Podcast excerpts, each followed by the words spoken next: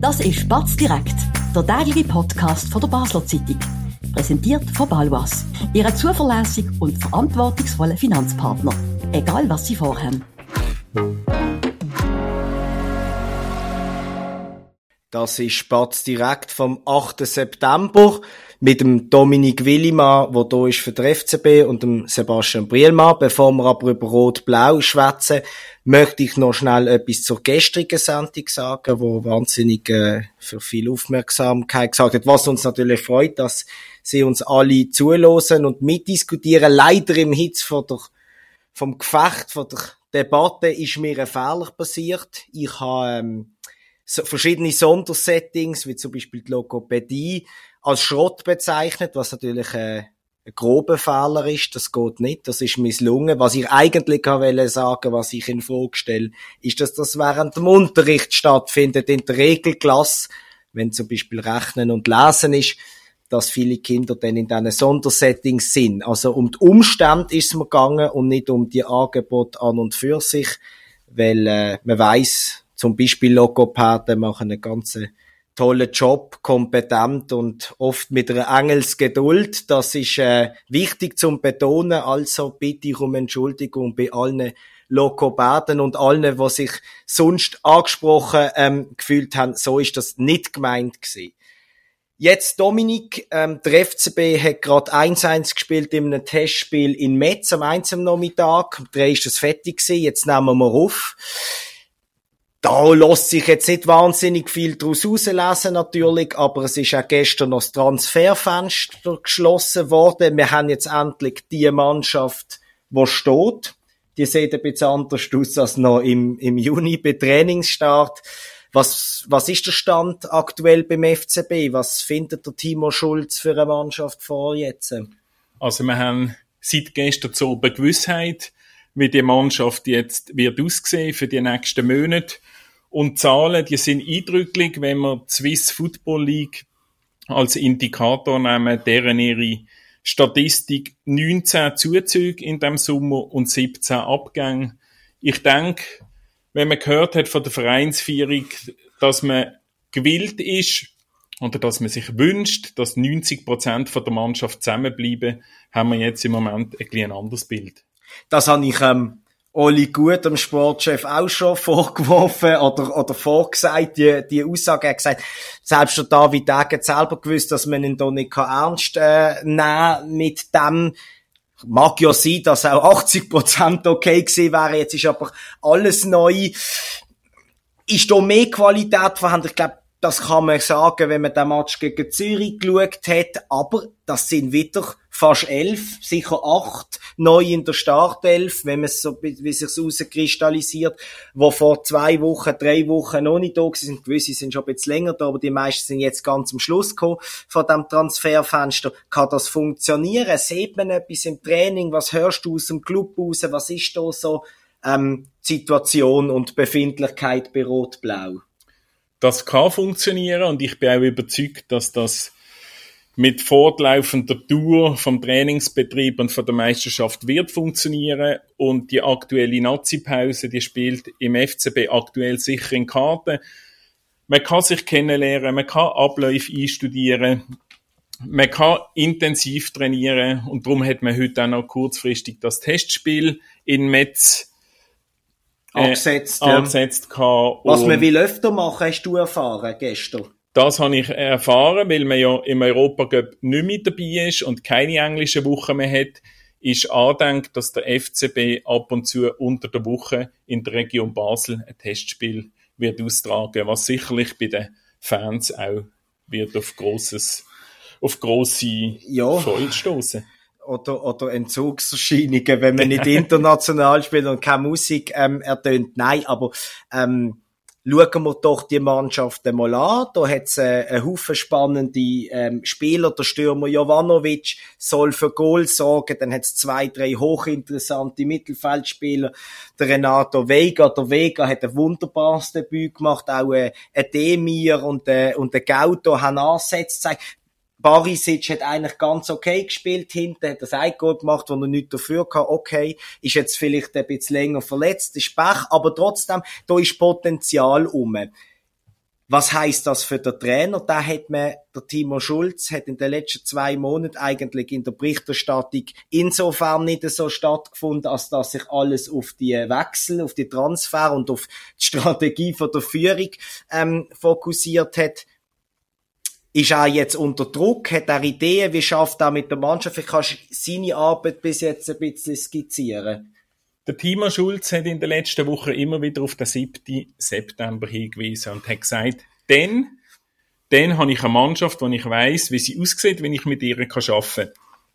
Ich mag mich erinnern, nach dem Lausanne-Spiel, wo sie daheim verloren haben, Mitte August, hat der Timo Schulz gesagt, eigentlich fängt jetzt meine Vorbereitung, mhm. meine erste Vorbereitung an. Weil dann hat er so allmählich die neu Zuzüge dabei gehabt, hat eine längere Pause gehabt bis zum Zürich-Spiel und hat können mit dieser Mannschaft schaffen, mit diesen Spielern schaffen, die er hat. Ich denke, von jetzt an wird auch er messbar sein oder seine Ideen, seine taktische Ausrichtung. Jetzt kann man wirklich ihn loben, ihn kritisieren, mhm. was auch immer also von jetzt an zählt für ihn. Was vorher war, ist für ihn außerordentlich, unglaublich schwierig gewesen, mit dem Spielermaterial, das er hatte, irgendetwas Brauchbares, zu machen. Also ich erinnere mich gut an das äh, Spiel zum Beispiel in Kasachstan, wenn man dort die Spieler angeschaut hat, die auf der Ersatzbank gesessen sind. Zusammen wie viel Spiel gemacht für einen FCB? Etwa 10 zu 8 zu Ja, 7. maximal 10 Super League-Spiele, genau. Pro Spiel, ja. Und äh, ich glaube, jetzt ist da eine ganz andere Qualität vorhanden. Definitiv. Ähm, du hast es angesprochen, Mitte August hat der FCB ein Heimspiel gegen Lausanne verloren. Das nächste, ähm, nach der Nazi-Pause ist Göpp gegen einen Unterklassiker, lassen wir das mal sein. Dann ist, glaube ich, am 23. in Yverdon. Das sind etwa sechs Wochen, wo nur das Zürich-Spiel dazwischen ist. Das heißt, das ist am Timo Schulz seine eigentliche Vorbereitung der, ab dann wird er gemessen und dann wird man es sehen. Trotzdem, nimm uns ein bisschen mit, ihr könnt viel Training schauen, ihr redet mit dem Timo Schulz. Hat er eigentlich schon eine Idee vom Fußball einmal präsentiert? Findest du, man sieht schon Ansätze? Weil man hat irgendwie das Gefühl, bei so viel Wechsel hat er noch gar nicht sein Konzept eigentlich können in, in dem Match äh, zeigen. Ich finde, er hat auch alles ein bisschen viel gewechselt, auf immer fünf Einwechseln. Nicht irgendwie gewusst, okay, auf die setze jetzt mal. Ist auch logisch, wenn ständig die Spieler wechseln. Kannst du uns da ein bisschen äh, Insights geben, was seine Idee vom Fußball ist? Also, wenn ich im Training bin, und das ist so in der Regel all zehn Tage vielleicht aktuell, nicht mehr, weil halt doch wenig Ernstkämpfe anstehen und sonst ein, zweimal in der Woche. Mhm. Dann sieht man, dass er sehr akribisch schafft, dass er sehr viel schwätzt mit den Spielern, das fällt auf. Und dass er auch oft ein Pressing trainieren, was wir eigentlich gerne wieder mal würde sehen im Joggeli, dass der Gegner früh attackiert wird und so der Ball gewonnen wird, dass man hochspielt, presst, das ist so ein bisschen das, was man sieht. Und ich bin jetzt wirklich gespannt, wie die nächsten Super League-Spiele werden laufen, wie er aus dem Sammelsurium an talentierten und vielen Spielern seine Elf zusammenstellen wird. Vielleicht ähm, weiß man das noch nicht, weil die Spieler sind erst zum Teil seit ein paar Tagen tot. Die kennen ihr ja auch noch nicht so gut, aber hört man schon ein bisschen, das habe ich ein bisschen auf der Straße ehrlich gesagt vernommen, von Leuten aus dem Umfeld vom Club, ähm, dass sich der ein oder andere Spieler schon fragt, hey, wir haben das ja keine internationalen Match. Und von einem sehr kleinen ist jetzt doch wieder ein anständig großes Kader entstanden das ist nicht einfach, das zu moderieren als Trainer. Ist das in seinem Sinn, dass er jetzt da, du hast es gesagt, Sammelsurium am begobten, aber sicher auch fordernden Spieler um sich herum hat? Ich denke, das wird die große Herausforderung für das Trainerteam werden. Sollte die Mannschaft im Kern oder die meisten gesund bleiben, so wie sich die Situation jetzt präsentiert mit zwei Langzeitverletzten und anderen die demnächst wieder zurückkommen, dann wird sicher eine Herausforderung sein für den Timo Schulz, die Mannschaft bei Laune zu behalten, weil von all diesen Spielern, wenn alle spielen, es können aber nur elf anfangen und dann ein paar eingewechselt werden. Und und das sind nicht zehn Juniorenspieler, die, mal ein halbes Jahr gerne auf der Bank sitzen, sondern die haben alle die Idee, dass sie beim FCB so gut und so viel spielen, dass sie im Schaufenster bleiben. Das ist so. Und ein anderer Aspekt, der mir auch noch wichtig dunkt, die haben jetzt die meisten von ihnen ihr Debüt gegen Zürich in einem gut gefüllten Joggeli gegeben. Wir denken an das nächste Ligaspiel am 24. Nicht am 23. September. Wichtig. Schon wieder ein Fehler. Hei, hei, hei. In Yverdon. Das wird ein bisschen ein anderes Setting sein, dort im Stade Municipal. Es wird klein sein, es wird wenig Zuschauer haben. Die Spieler kennen die Stadien nicht, die Spieler kennen die Liga nicht, die Spieler kennen Gegner nicht.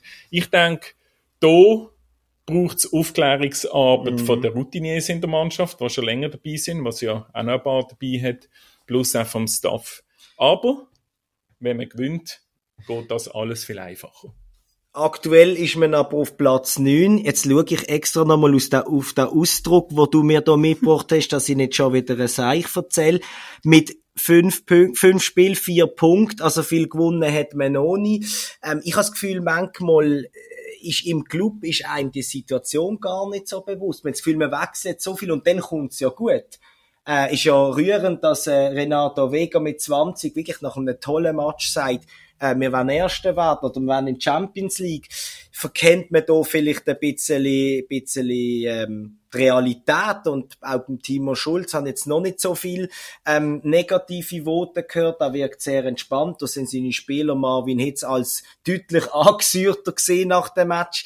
Hast das Gefühl, er hat es im Griff, er weiß, was geschlagen hat, weil in Basel ist es so in letzter Zeit, wenn es nicht läuft, wird der Trainer sehr schnell zum Thema. Ich bin überzeugt, dass er sich dessen bewusst ist und Spieler auch. Und da mag ich mich nochmal an das Spiel gegen Lausanne erinnern, wo der Marvin Hitz nach dem Match gesagt hat, 10% von der Meisterschaft sind schon durch, 10%. Und jetzt muss der FCB einfach gewinnen. Es geht nicht anders. Jetzt müssen sie gewinnen. Jetzt kommt Iverdon auf dem Papier ein schwächerer Gegner der in der Rangliste vor dem FCB. Erwarten nach dem 2-2 gegen Zürich alle Sieg. Ja. Dann kommt Luzern daheim. Unter der Woche. Unter der Woche eine gute Mannschaft. Ja. Man spielt daheim. Erwartet man natürlich auch einen Sieg. Und dann kommt Lausanne Uschi daheim. Und das ist auch wieder einer von diesen vermeintlich kleinen, wie es auch der FC Lausanne ist, wo man verloren vor einem hat. Monat verloren hat. Und Lausanne ist hinter dem FCB, ist jetzt Elfte. Die haben nur gegen Rot-Blau gewonnen, sonst nur ein Punkt in vier Spielen geholt, noch, oder fünf, fünf. Ähm, das zeigt, der FCB hat auch gegen noch schlechtere Gegner. Äh, Sermi, jetzt kommt ein zünftiges Programm. Neun Punkte sind eigentlich da Pflicht, wenn man ehrlich ist, um auch ein bisschen äh, so, eine, so eine Serie starten. Ich bin gespannt, bei dem lassen wir sein. Oder wolltest du etwas sagen? Ja, weil nach diesen drei Matches, mhm. wo wir neun. vorausgehen, dass es neun Punkte wird geben, gehen wir am 8. Oktober am Sonntag ins Wankdorf zu IB. Und ich denke, bis dann wird der FCB bereit sein. Bis dann werden sie sich gefunden haben, bis dann werden sie so eingespielt sein, dass sie an einem Gegner wie IB, was in den letzten Jahren eher schwierig war, zum ihnen Das ist jetzt sehr nett gesagt. genau, dass man hier dagegenhalten kann. Und was im FCB an dem Sonntag könnte entgegenkommen, IB spielt in der Woche vorher, unter der Woche, Champions League in Belgrad. Also die haben einen Match in den Knochen und der FCB kommt und vielleicht gibt's ja wieder einmal einen Sieg in Bern. Dann fordern wir jetzt nicht nur neun Punkte aus den drei Spielen, sondern zwölf aus, aus vier und gehen jetzt endgültig ins Wochenende. Wir sind am Montag wieder für Sie hier am 5 auf batz.ch, der App und überall, wo es Podcasts gibt. Ganz schönen Abend. Das war Spatz direkt, der tägliche Podcast von der Basel Zeitung. Vom Montag bis Freitag immer am 5 Uhr oben auf batz.ch. In der App und überall, was Podcasts gibt.